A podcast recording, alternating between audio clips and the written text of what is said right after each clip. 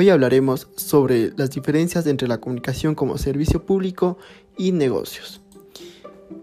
La comunicación como servicio público. Primeramente tenemos que tener en cuenta que un servicio público es una prestación necesaria para todos los habitantes de un Estado. Por lo tanto, es el Estado quien debe preverlo o regularlo, teniendo en cuenta que la comunicación tiene que ser transparente, coherente y verdadera.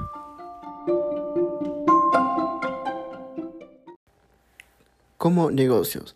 La comprensión entre una empresa y otra permite el desarrollo de los negocios, el entendimiento y el establecimiento de relaciones entre las partes involucradas. En general, la comunicación provee elementos fundamentales para que se concreten los negocios.